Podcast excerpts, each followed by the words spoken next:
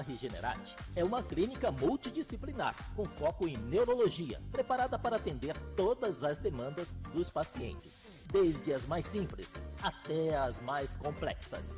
A Regenerate foi fundada em 2018 e oferece o que há de melhor em serviços e procedimentos de saúde, com médicos capacitados que atendem também nos mais renomados hospitais do país, como Albert Einstein e Sírio-Libanês. Atualmente, a clínica conta com quase 50 especialistas em 21 áreas diferentes de atuação e oferece diversos tipos de exames e procedimentos premium. Venha nos conhecer. Estamos na Avenida Ibirapuera, 2907, Conjunto 1618, Moema, São Paulo.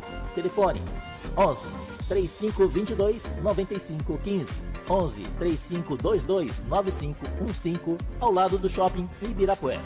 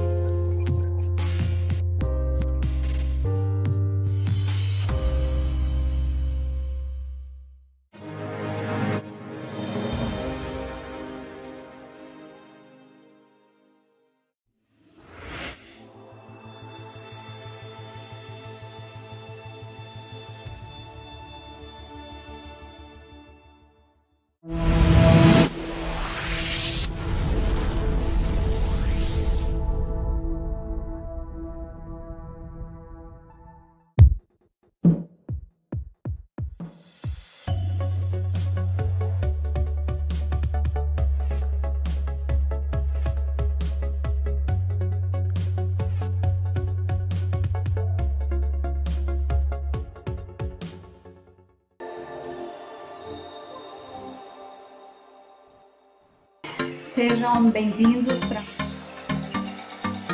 hoje uma live junto com a Clínica Regenerate. Seja bem-vindo ao meu canal. Lara Miranda, psicóloga, ao canal Dr. William Rezende, energista. E hoje, em especial, eu não tenho um convidado aqui comigo, mas eu quero dar abertura para uma programação que a clínica vai realizar em relação à campanha do Cetarelo. Então, um tema que está muito atual, um tema muito buscado, de importância em, que não dá para a gente dimensionar o quanto isso impacta na vida das pessoas. E para você começar a entender o que é a depressão, que tipo de depressão é mais comum, como que isso afeta a vida das como que você pode ajudar. Se você conhece alguém que tem, você já vai encaminhar, já chama essa pessoa para assistir aqui, já pode deixar a sua pergunta, vai responder à medida que vem começa a curtir, e você vai conseguir reconhecer tudo isso. E aí, vamos pensar no seguinte: é, como está a relevância para você dessa questão desse tema? Como que isso impacta para você. E aí, isso é uma coisa que eu quero que você já vai pensando à medida que eu explicando aí. Então, vamos pensar, por exemplo, como a gente resolve uma questão para definir o que é depressão.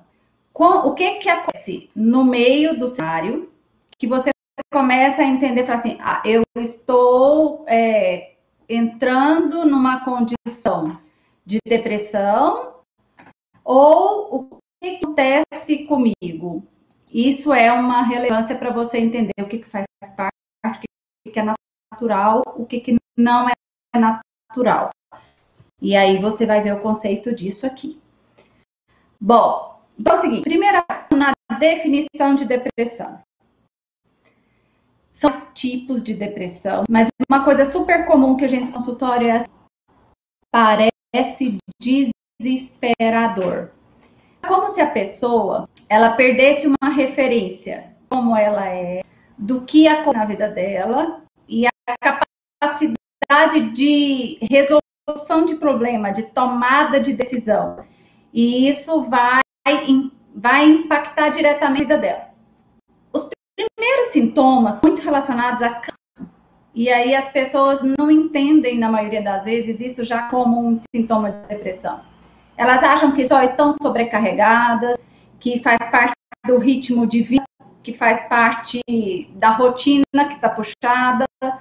E aí, só que como não identifica isso inicialmente, os sintomas vão agravando. E à medida que os sintomas vão agravando, energia, a perda de prazer, que aquilo que o que antes você gostava de fazer é perde a referência e nesse perder a referência é como se tudo que você gostasse antes não fosse importante para você ou você não desse mais valor naquilo. Você começa inclusive a se cobrar. E nesse astral tem a ver era assim, eu dava conta de tratar tantas coisas hoje sigo mais. Então, o que, que está acontecendo nessa referência do impacto das coisas para você? Então, começa por aí para você o que, que é um início de uma depressão, como que fica tranquilo para você perceber o impacto disso na sua vida.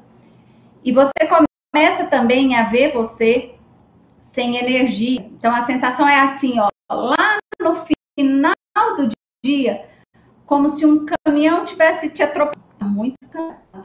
Algumas pessoas têm uma tem a, a dor acontece e aí a pessoa começa a ter um comprometimento maior.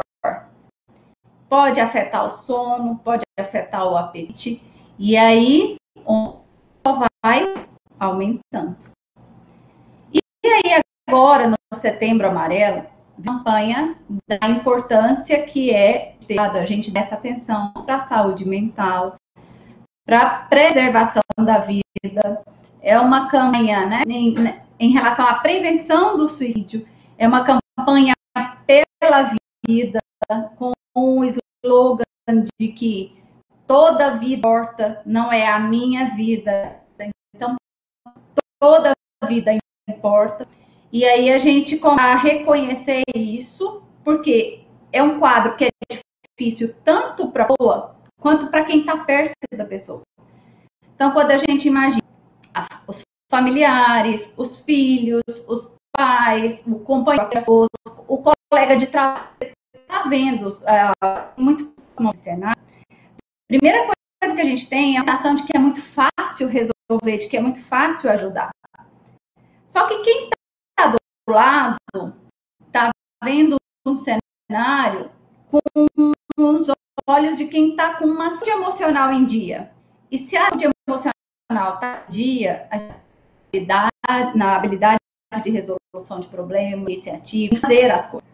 Isso acaba provocando até um certo conflito na relação que você tem com a pessoa. Por isso que a questão da empatia é tão importante também. Você saber o que, que é o significado para uma pessoa do que ela está vivendo e o que, que é a questão da acolhida. Então, olha só, vou te contar como que eu faço para tratar essa questão quando chega no consultório da depressão. Primeira coisa, a gente tem que identificar se tipo de depressão é a sua.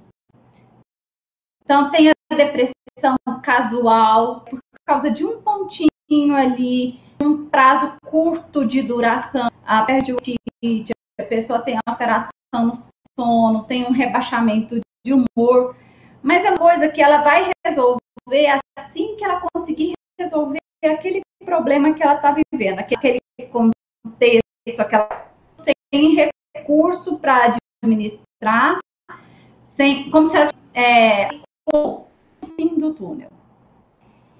E, e aí, o que, que acontece? Se eu me vejo sem a luz no fim do túnel, eu não consigo nem pensar é, em coisas que eu posso fazer, porque sem luz a gente não enxerga. E se eu não estou vendo possibilidade de resolver o meu problema, eu começo a me ver cada vez mais incapaz. Se eu tentar dizer para uma pessoa assim, ó, imagina que você foi demitido, ou então, como está o cenário e de como que isso impacta na sua vida? Então eu falo, por exemplo, se você foi demitido e você não tem uma reserva, você não tem uma perspectiva de um novo trabalho, porque você não tem uma condição diferente de encontrar uma outra coisa. O cenário da pandemia que está dificultando a gente a, a, ter também essa habilidade. Então, olha só, aí você vai complicando e você vai vendo. Aí você já começa a pensar, a minha família que eu tenho que sustentar, o aluguel que eu tenho que pagar, a energia que está vencendo.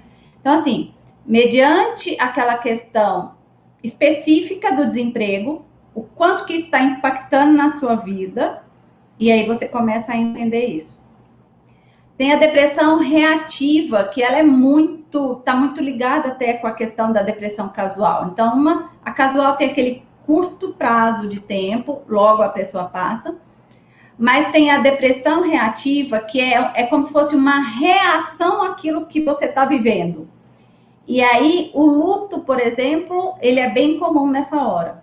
Então, eu escuto muito das pessoas chegando no consultório. Ah, eu estou deprimido. E o que aconteceu? Meu pai morreu, minha mãe morreu, um filho meu morreu, meu companheiro morreu. E aí eu falo assim, então, mas vamos ver que ponto que é uma doença, porque eu costumo até falar que eu, particularmente, tenho dificuldade em falar que isso seja uma depressão, porque parece muito mais uma reação àquilo que você está vivendo. Então, as pessoas reagem às coisas. Colocar a mão num ferro, puxa de uma vez. Se alguém muito próximo a mim falece, eu vou sofrer pela morte daquela pessoa de acordo com o impacto que a, a morte daquela pessoa tem na minha vida.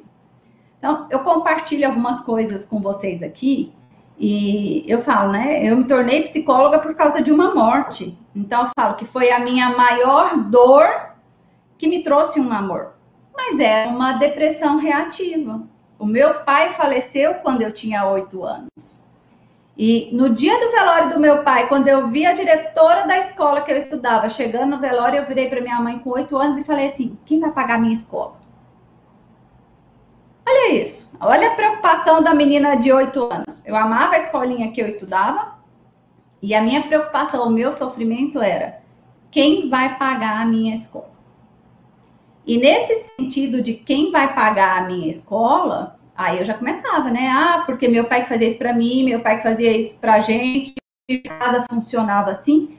E aí, à medida que o significado vai aumentando, vai impactando na reação da tristeza, da angústia, do desespero, que é aquela coisa de você se ver sem o que fazer, esse tipo de coisa.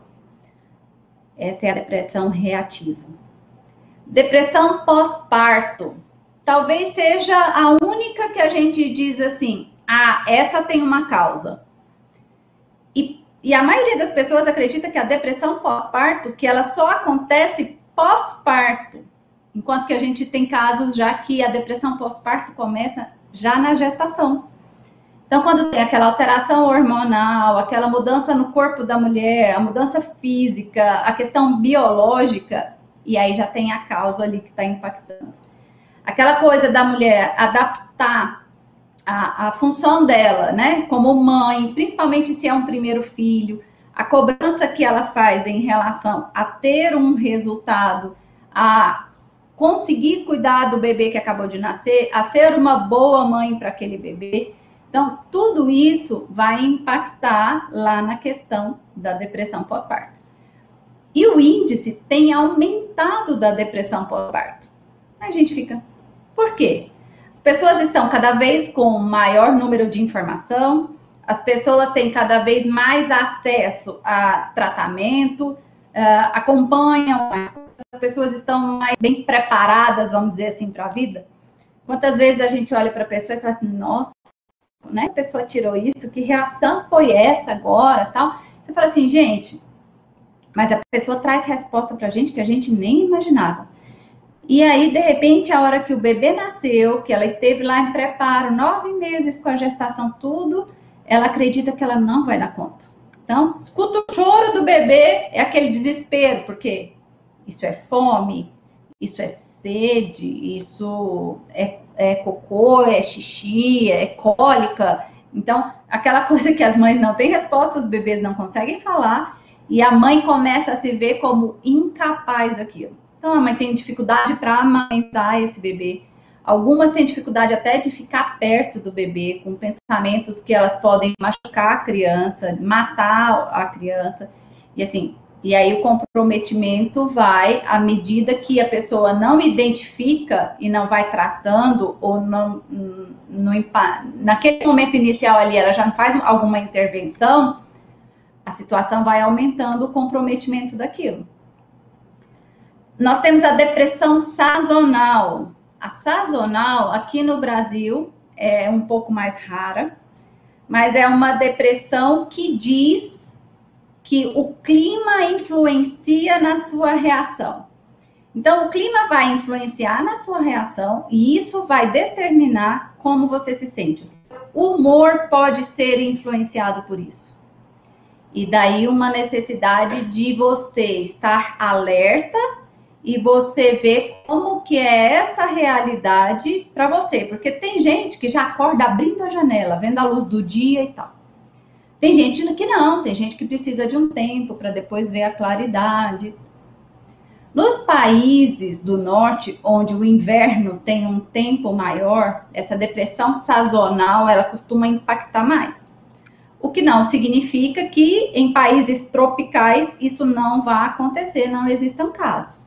Às vezes tem pessoas que só ali, mediante a ausência do sol, elas reconhecem a alteração de humor.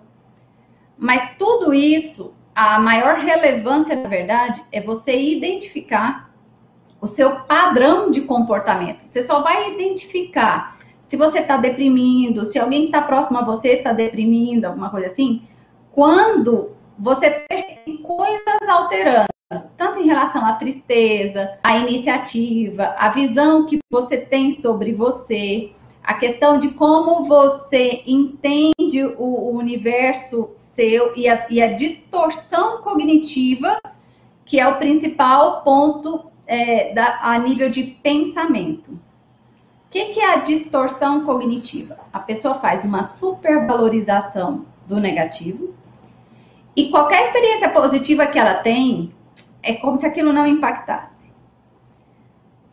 Eu costumo falar que algumas vezes a gente pode aprender a ser deprimido.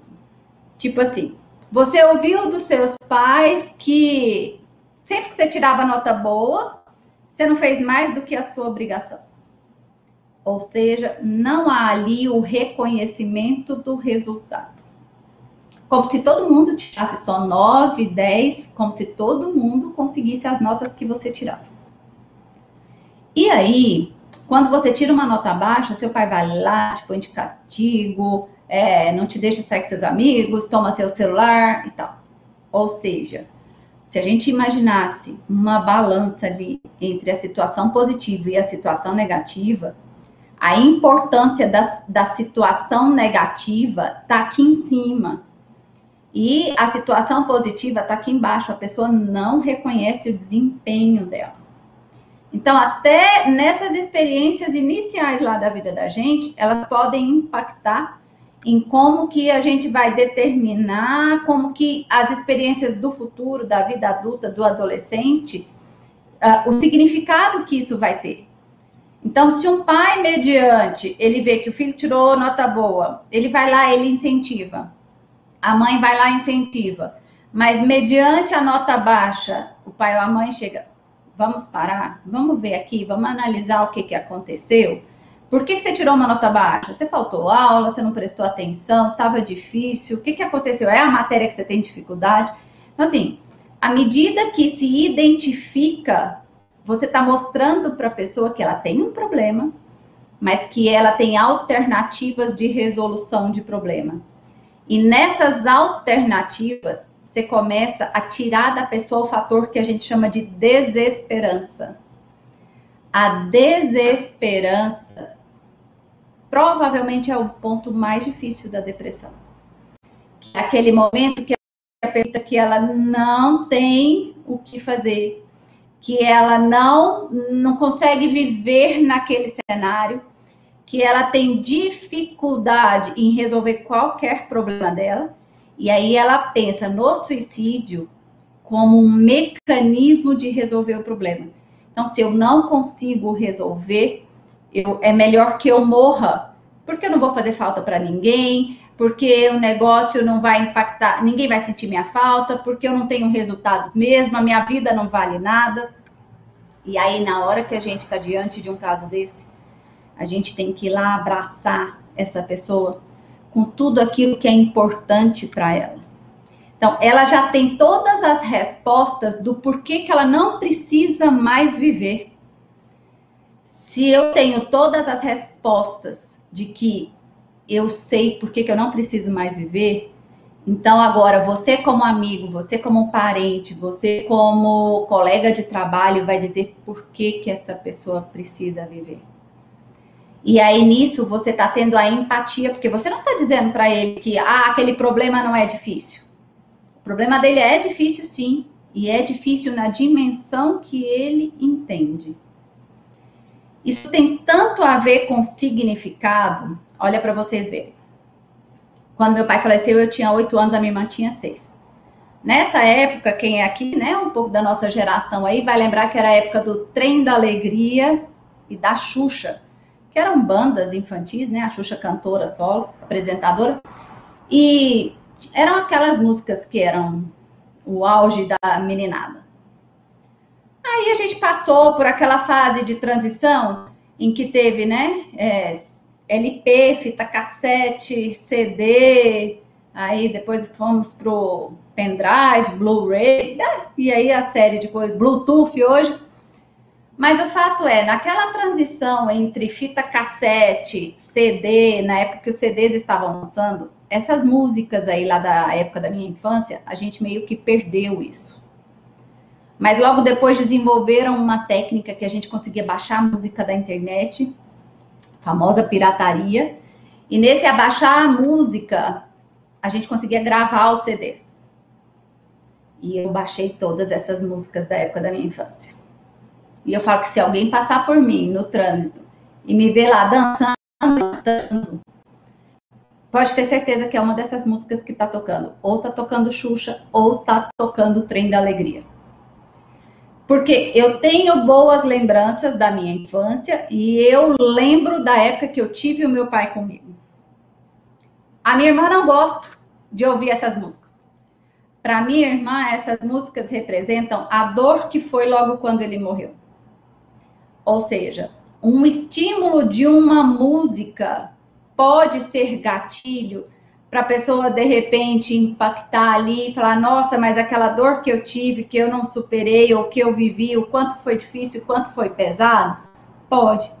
Um estímulo de uma música, um estímulo de um lugar, é um estímulo que às vezes a gente vê um filme, a gente está assistindo uma série e remete a gente a alguma lembrança assim. E aí vem lá, né, aqueles momentos casuais que eu estava falando para vocês, da, do, da situação casual que vai impactar. Claro que não é por um período longo, mas é por um período que vai impactar e te fazer lembrar. E às vezes ali naquela hora seu humor vai rebaixar um pouquinho. Ah, dependendo do impacto, algumas pessoas vão chorar, e aí sim você começa a entender o significado disso para você. Claro que não é falando que a morte do meu pai foi uma coisa fácil, porque não foi. Só que é, é uma coisa que hoje eu ainda sinto falta dele, mas não dá para falar que não vai sentir, porque foi uma relação muito saudável. Então eu vou sentir, mas não é naquela condição daquele impacto de como foi quando ele morreu. E eu já tive evidências o suficiente de que muita coisa aconteceu, eu não deixei de estudar, eu me tornei profissional. Então, assim, o impacto da morte do meu pai na minha vida hoje é a falta do que eu sinto dele, é, é, a lembrança e a falta até do que eu não vivi com ele. Mas não é mais aquela coisa de quem vai pagar a minha escola no sentido de dependência. Então, um monte de coisas aconteceram e a gente consegue entender a dinâmica. Agora, a depressão que o povo mais tem medo, depressão maior. Depressão maior já é aquela que a pessoa está a um período maior deprimido. E nesse período maior, os sintomas também estão mais intensos. Então, tá ali relacionado a quando você já tem alteração no sono muito tempo sem você ter uma boa qualidade de sono, a angústia que está presente o tempo inteiro, aquela sensação de bolo na garganta, de choro eminente e tudo mais. A desatenção, desatenção, gente, a depressão pode impactar a parte cognitiva. O que eu escuto de gente falando assim no consultório, ó, ai, a minha memória tá muito ruim. Então, e perda de memória, dificuldade de memória, pode sim ser um sintoma depressivo, porque como a energia está ali reduzida, você acaba não tendo foco naquilo que você está fazendo, você não põe importância no que você está fazendo. Aparentemente, a gente reconhece isso como falta de memória, só que faltou energia, faltou, faltou atenção e você percebeu pela ausência da memória. Então, assim, essa parte cognitiva, ela vem presente ali. A ideação suicida. Ideação suicida já é quando a pessoa tem mais pensamentos de suicídio. Já aquela coisa assim, é, além só do pensamento suicídio, a pessoa começa a planejar o suicídio. Então, existe uma diferença entre idealizar e uma diferença entre planejar. Então, quando a pessoa já começa ali, ah, eu poderia fazer dessa forma. Não, eu conheço alguém que já fez isso, ou eu sei que essa forma é, sei lá, menos dor, é mais rápido. E aí eles começam a pensar um monte de alternativas. Pessoa já começa, ah, eu quero que alguém me encontre, é, quem eu não quero que me encontre. Então, a pessoa já organiza todo o cenário.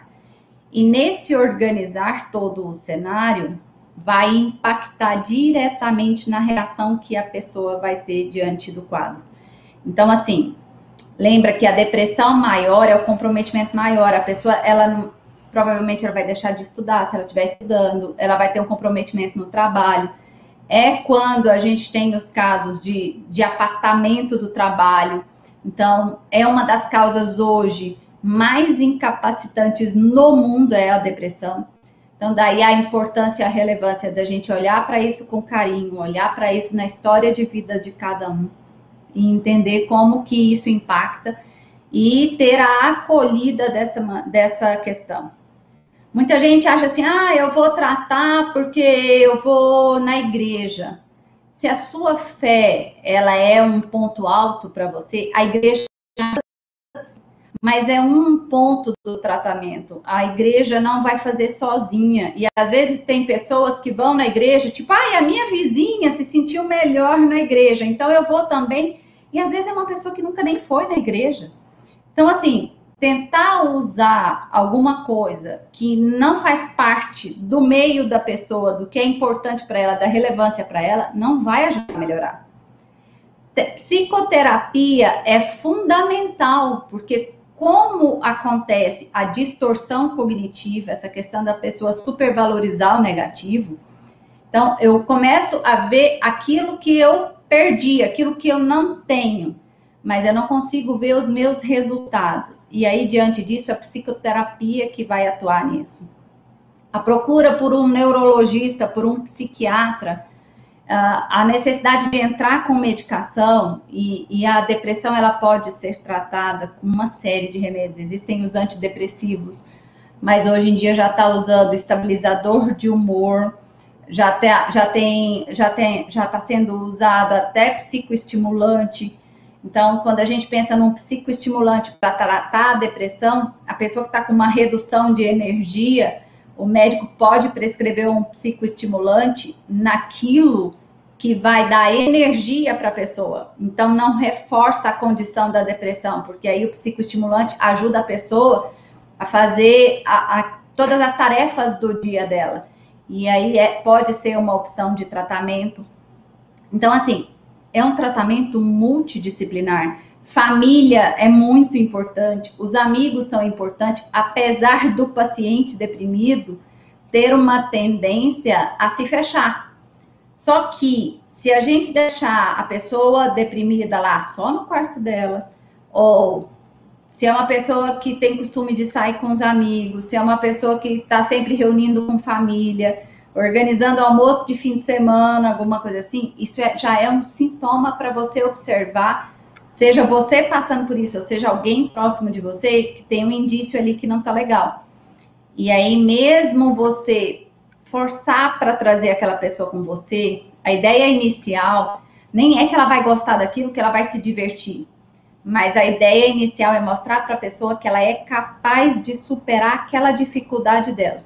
Porque quando ela começa a se ver capaz de superar essa dificuldade, aí já começa a ter aquela questão da desesperança diminuindo. E à medida que vai diminuindo a desesperança, os sintomas da depressão também vão melhorando. Então, assim, é de inteira importância você entender o que, que é tanto para você quanto para quem está próximo de você. Estão chegando alguns comentários é, sobre que a igreja é um alívio, mas não é um tratamento. Então, a igreja é uma fonte muito importante, né? A fé da pessoa é uma fonte muito importante, até porque quando a gente fala do fator desesperança alto, se a gente está falando de fé, a fé é aquilo em que eu acredito. Então, a fé é uma coisa que ajuda para poder reduzir a desesperança. E isso é fundamental no tratamento. Então, a família é uma coisa que ajuda, ajuda, porque dependendo do padrão de vida que uma família tem, você vai determinar como que a pessoa se vê. Tipo, se você está ali numa família que sempre te incentivou que sempre falou, você compartilhava seus sonhos, suas vontades, e você ia lá e falava, ah, eu quero, e seu pai e sua mãe falavam para você, então vamos, meu filho, eu tô junto com você, conta comigo, o que, que a gente vai precisar fazer, tudo. Então, assim, você tem uma relevância de que você tem alguém junto com você, da mesma forma que a fé tá ali diminuindo a sua desesperança, o fator de ter alguém que incentiva, que acredita em você, você pode até não estar tá acreditando em você, mas quando você consegue, começa a ver por que, que alguém acredita em você. Se alguém acredita em você, que evidência que você tem para não acreditar em você? Porque ninguém melhor do que você para reconhecer o seu desempenho. A gente é muito bom para identificar as nossas fragilidades, as nossas dificuldades, os nossos fracassos.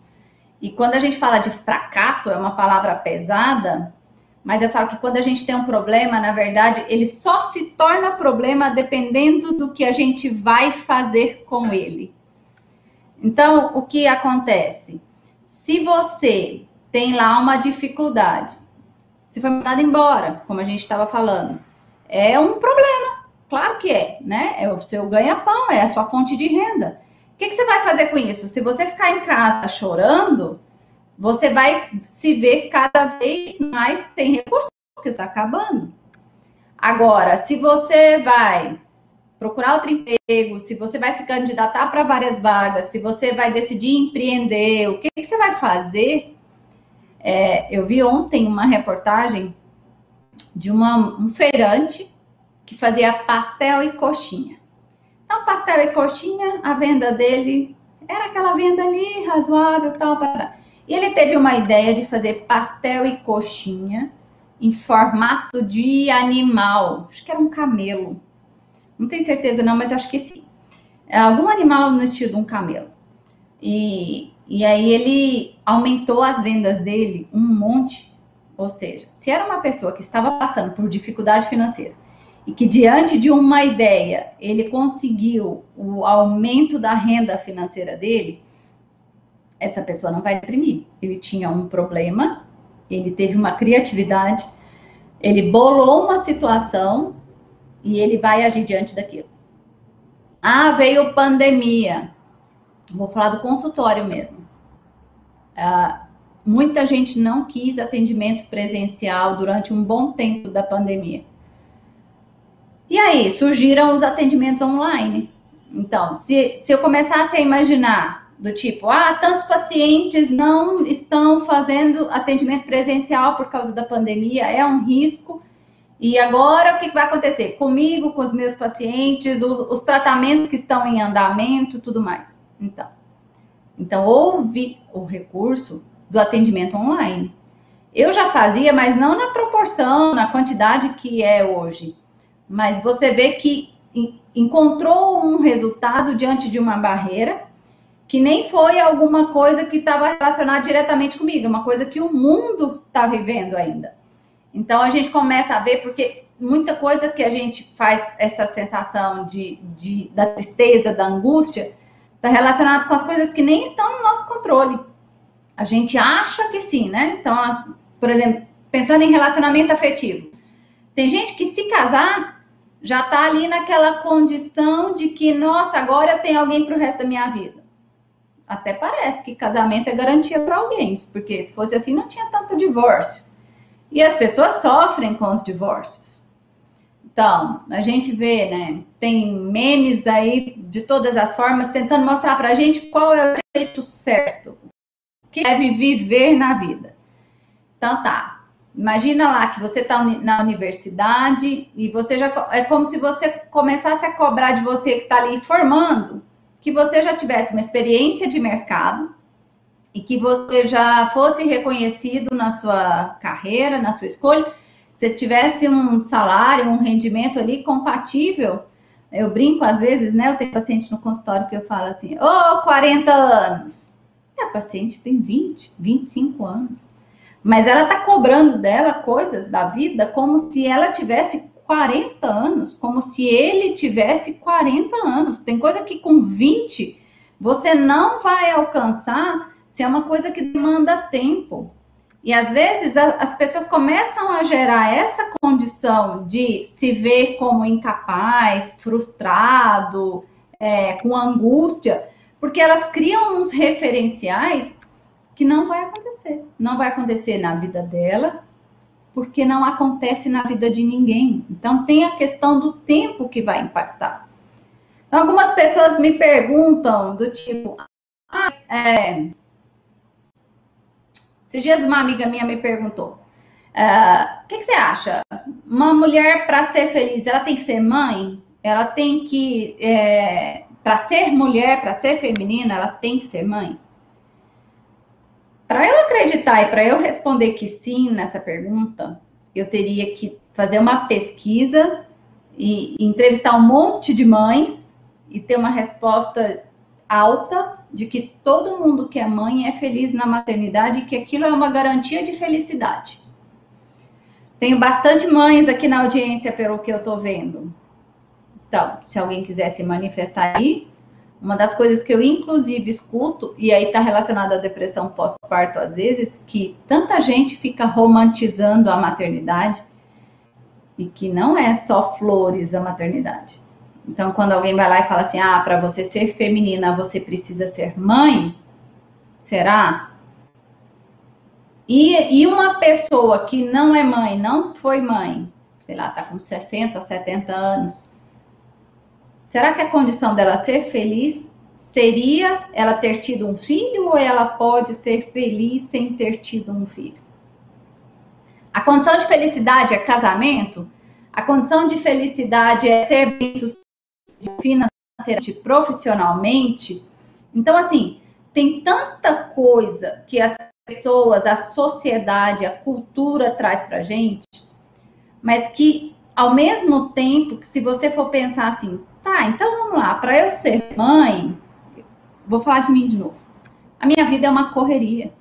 Antes da pandemia, eu estava me dividindo metade da semana em Anápolis, em Goiás, em São Paulo. Imagina se eu tivesse um filho. Como eu conseguiria administrar isso? Seria inviável. Eu teria que ter uma escolha. Ou eu ficaria em Goiás, ou eu ficaria em São Paulo. Eu sempre sonhei em estar em São Paulo na minha vida desde que eu era criança. Então, isso não deixa de ser a realização de um sonho e de um projeto de vida. E São Paulo, as pessoas que eu conheci aqui, as pessoas que, que eu convivo hoje, a troca de experiência, me enriqueceram muito. Até, e, e, não é só depois que eu comecei a atender em São Paulo, na verdade, porque eu fiz especialização em São Paulo, então eu já vivo isso há mais tempo. E aí, se alguém virar para mim e falar assim, você abriria mão de tudo isso que aconteceu na sua vida para você ser mãe? Gente, eu não tenho dificuldade nenhuma em dizer que não.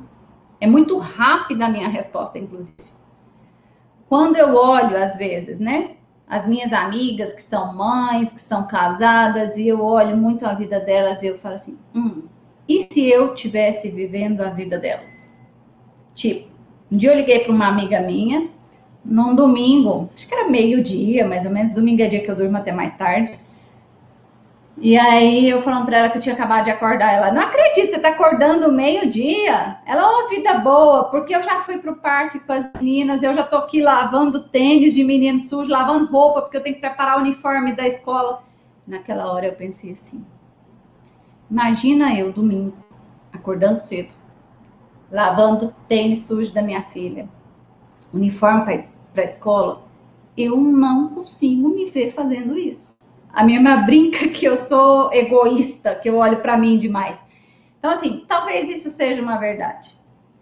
Porque eu não consigo me ver abrindo mão do meu sono para cuidar de um filho. Mas o que eu vejo, pessoas que não olham para a realidade delas e que elas acabam dando isso que o mundo cobra, que o mundo exige trazendo isso como se isso fosse uma garantia de felicidade, é super comum.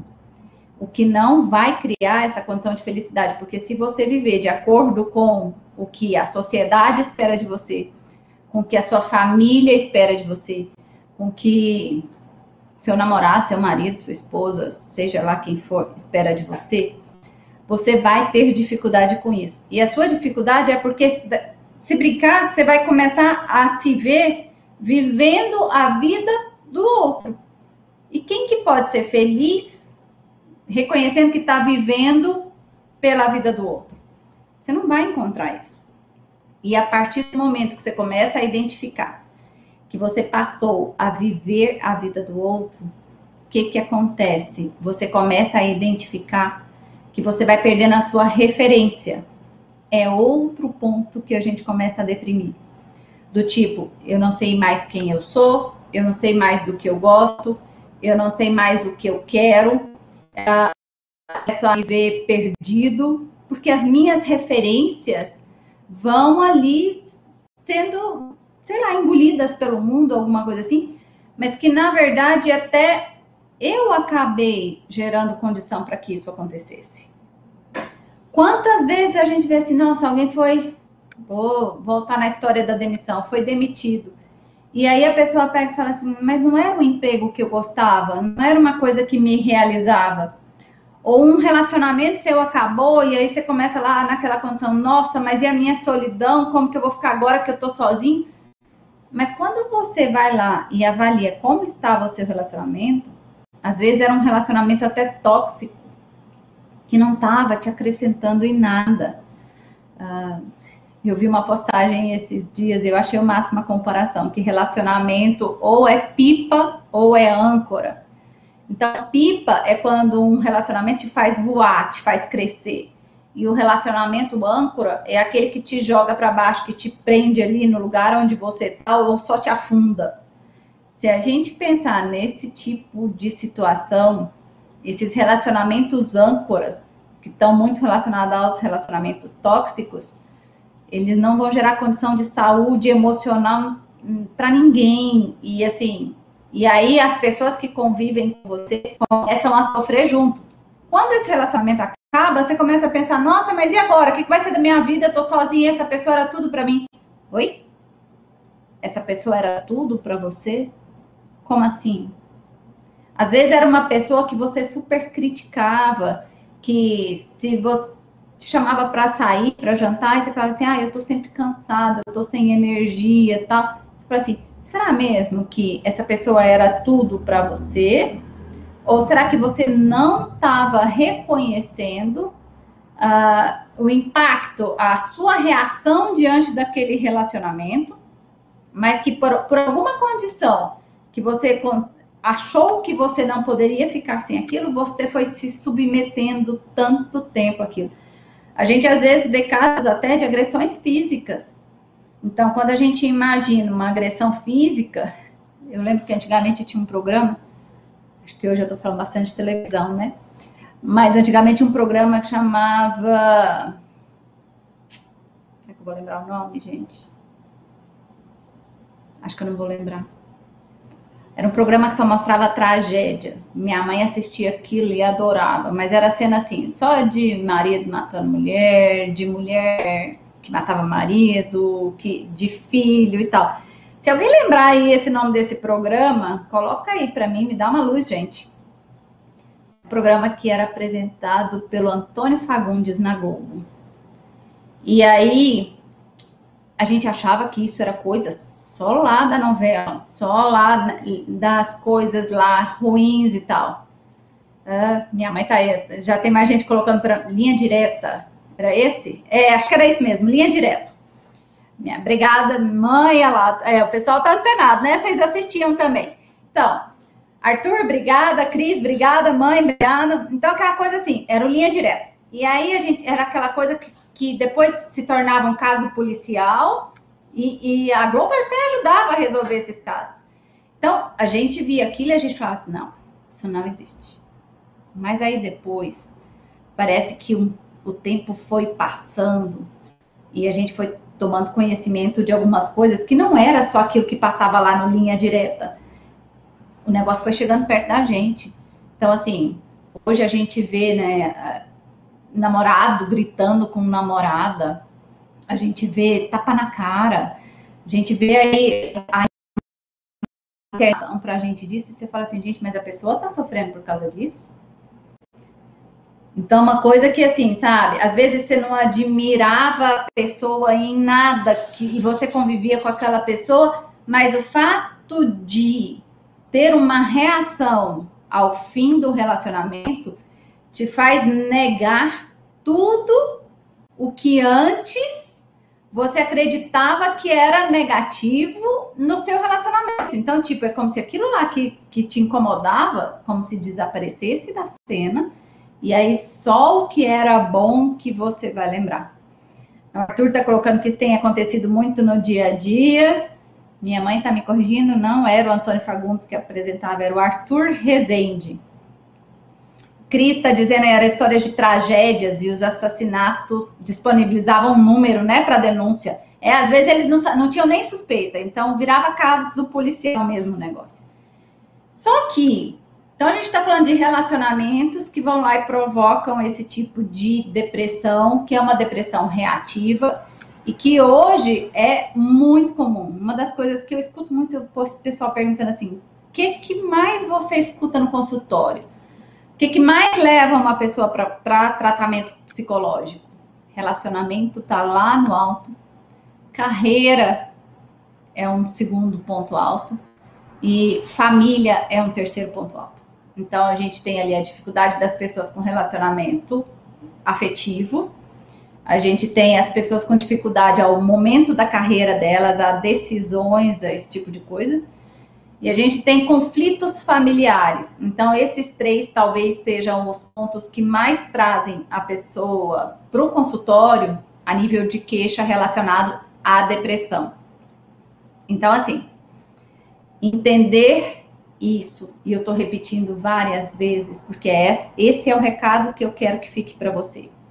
O autoconhecimento, quando você começa a identificar o que está alterando no seu comportamento, o que está alterando no, na, no comportamento da pessoa que você convive, é uma dica para você já começar a identificar se é uma questão de depressão, início de depressão ou não.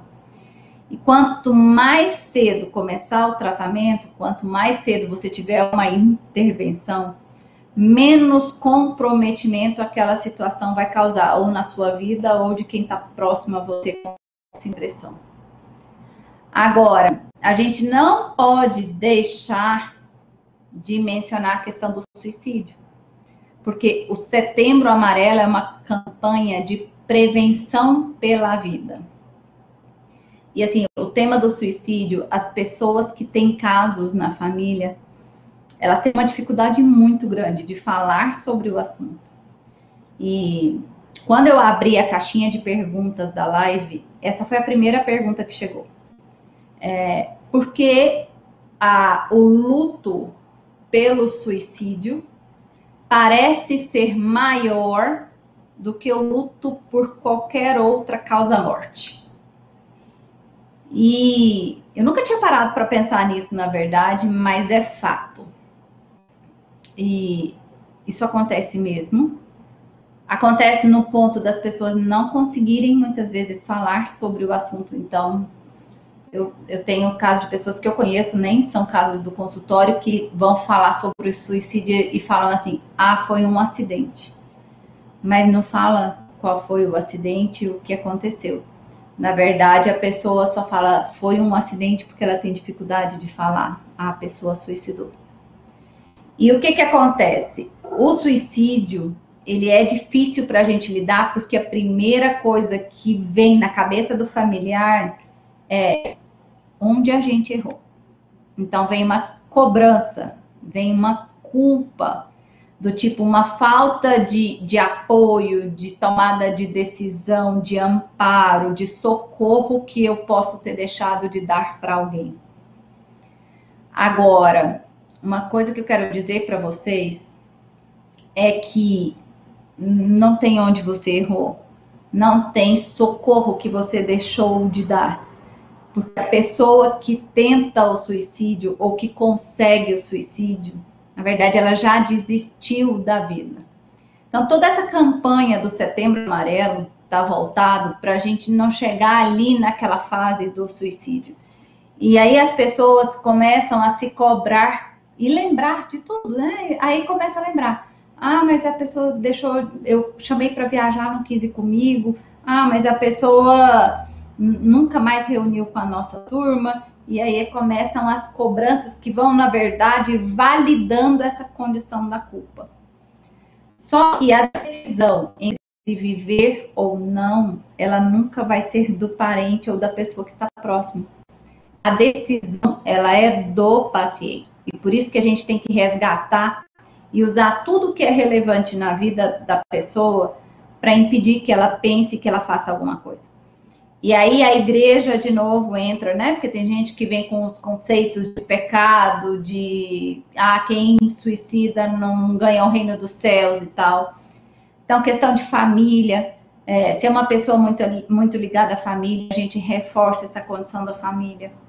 Se é uma pessoa que tem planos na vida, a gente começa, mas calma, você não queria fazer aquela viagem, você está com tudo pronto, você começa a mostrar, e a sua casa, você está tão próximo de conseguir. Então, a trabalhar aquela coisa que tem relevância para a pessoa. O seu filho, você quer ver o seu filho sendo criado por outra pessoa, e aí você traz todo aquele sentimento, toda aquela reação que a pessoa precisa para perceber a importância da vida dela.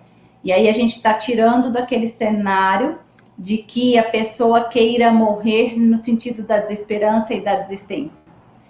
Os casos que chegam no consultório de pessoas que tentaram suicídio, mas que não morreram, são altíssimos os relatos em que a pessoa se sente aliviada quando o suicídio não dá certo. E aí ela sente vergonha, ela sente culpa, mas ela sente alívio. E o suicídio, ele não está relacionado à questão de querer morrer. Isso é importante. O suicídio está relacionado a desistir de alguma coisa que está gerando sofrimento. Então, se a gente consegue mostrar para aquela pessoa as alternativas que ela tem, o que ela pode fazer, e a gente faz isso a nível de psicoterapia, a gente faz isso a nível de convivência social, familiar, pessoa entra com a ajuda de, dos medicamentos, a pessoa consegue sair disso. Só que a pessoa tem que estar envolvida nisso. A família não vai conseguir sozinha, a psicóloga não vai conseguir sozinho, psiquiatra não vai conseguir sozinho. É um conjunto de coisas. E por isso o tratamento, a abordagem é multidisciplinar.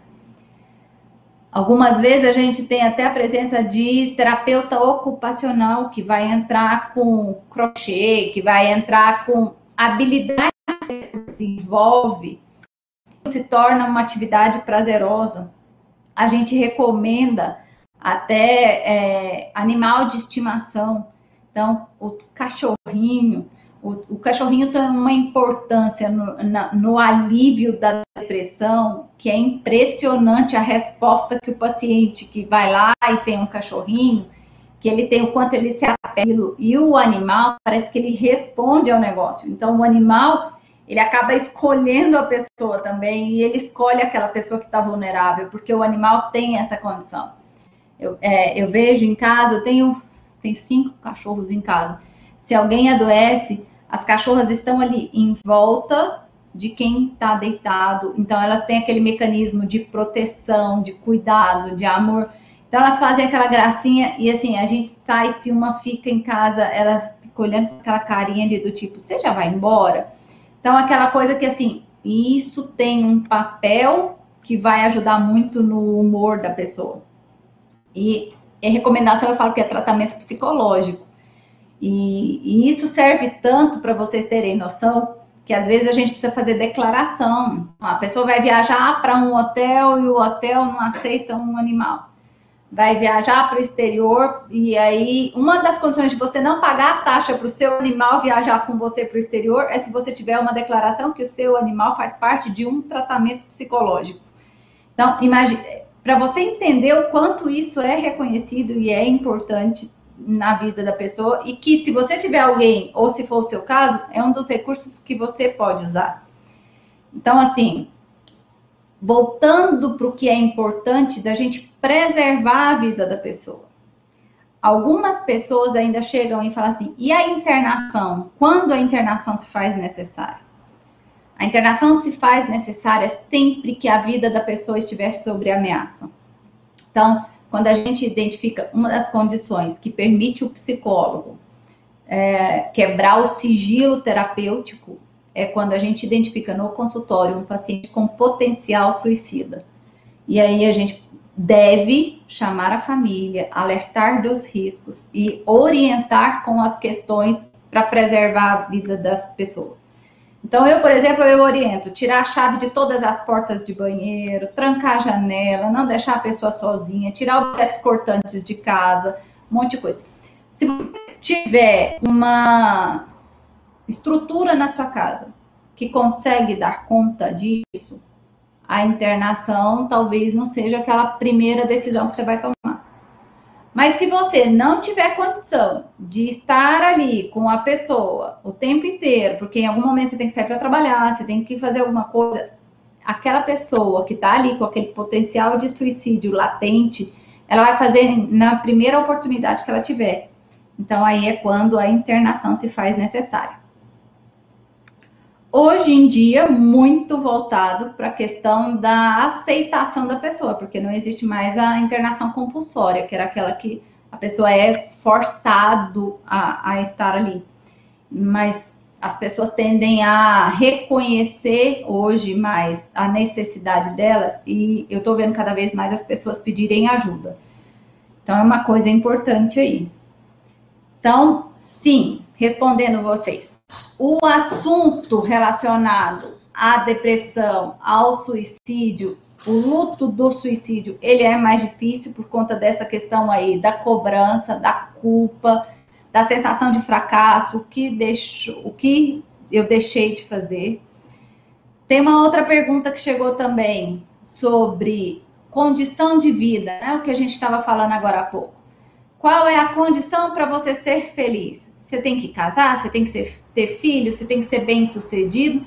Não existe uma regra. Eu falo que não tem receita de bolo pronta para qualidade de vida, para saúde psicológica, para questão psíquica. Existe como você funciona e o que é importante para você. Então, se é importante para mim ter filhos, eu vou escolher ter filhos. Mas se eu não me vejo no papel de mãe, não adianta eu perceber que o universo fala que uma mulher tem que ser mãe e que para eu ser mulher de verdade, eu vou ter um filho só para realizar essa condição do universo.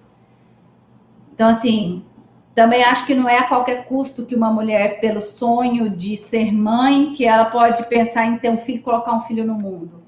Então, não é assim. Você tem que pensar no impacto disso, que essa criança vai passar diante de algumas escolhas que você precisa fazer para realizar esse seu sonho. Então, assim, ter um filho não é uma realização sua. Ter um filho é a vida dele que você está colocando no mundo. Você está mexendo com a vida de outra pessoa. E quando você não tem noção do que é isso, eu já tive caso no consultório de mãe vir para mim e falar assim: eu tô deprimida. Eu falar: o que aconteceu? Ah, eu tenho condição de fazer o que o meu filho quiser, de pagar o curso que ele quiser fazer na universidade que ele quiser fazer, e ele não quer fazer um curso superior porque ele escolheu uma outra coisa para a vida dele. Então, né? A percepção da depressão dessa mulher estava distorcida. Porque, na verdade, o que estava deprimindo ela não era o fato do filho dela não querer fazer faculdade. O que estava deprimindo essa mulher é que o filho dela não estava realizando o sonho dela e ela estava se sentindo como um fracasso de mãe porque o filho dela não ia fazer a faculdade. E existe aquela coisa, né? Que a gente põe filho no mundo para nascer, crescer, estudar, formar, trabalhar, casar, dar neto pra gente. Se alguma coisa acontece diferente disso, se torna um problema. E aí é o prejuízo ali, onde a pessoa começa a sentir a questão da cobrança, a questão do resultado, a questão do desempenho, a questão de ter dado certo na vida, ter feito certo para sua família, para o seu filho ou qualquer coisa nesse sentido. Então, gente, acho que era isso que eu queria trazer de mensagem para vocês.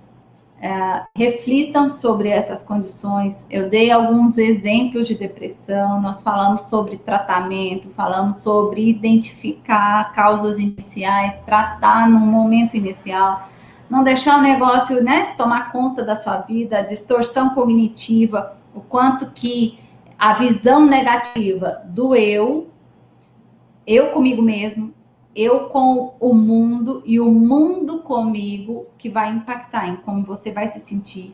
Essa questão dos pensamentos negativos que estão relacionados nesse cenário.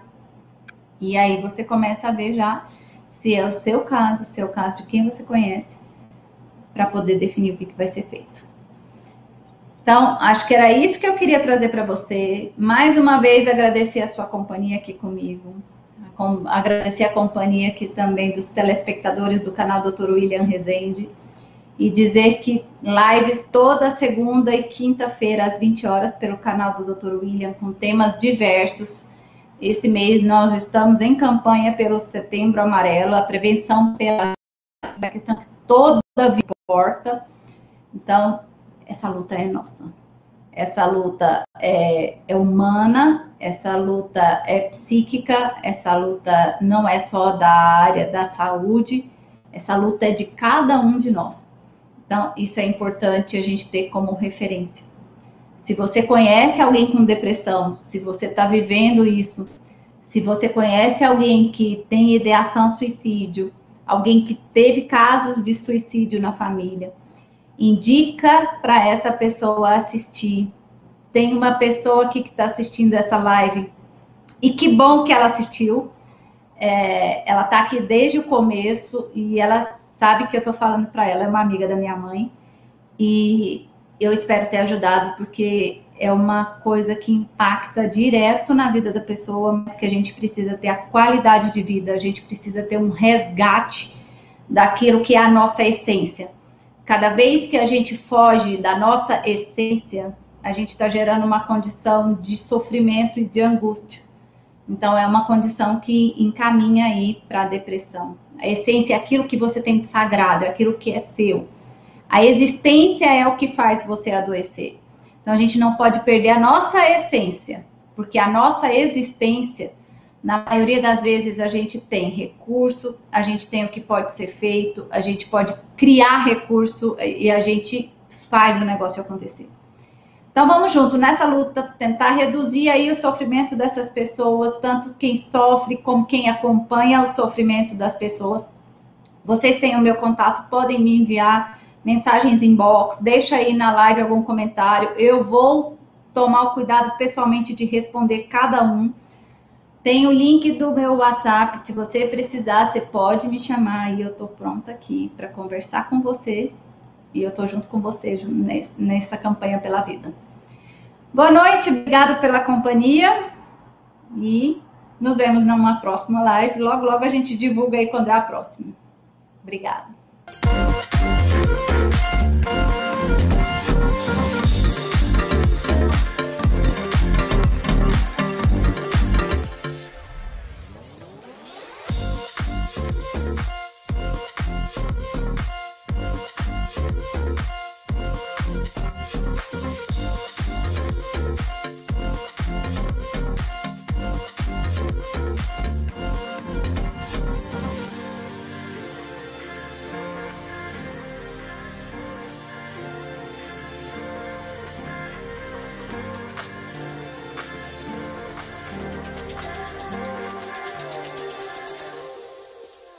A Regenerate é uma clínica multidisciplinar com foco em neurologia, preparada para atender todas as demandas dos pacientes, desde as mais simples até as mais complexas. A Regenerate foi fundada em 2018 e oferece o que há de melhor em serviços e procedimentos de saúde, com médicos capacitados que atendem também nos mais renomados hospitais do país, como Albert Einstein e Sírio-Libanês. Atualmente, a clínica conta com quase 50 especialistas em 21 áreas diferentes de atuação e oferece diversos tipos de exames e procedimentos premium. Venha nos conhecer. Estamos na Avenida Ibirapuera, 2907, conjunto 1618, Moema, São Paulo. Telefone 11 3522 9515 11 3522 9515, ao lado do shopping Ibirapuera.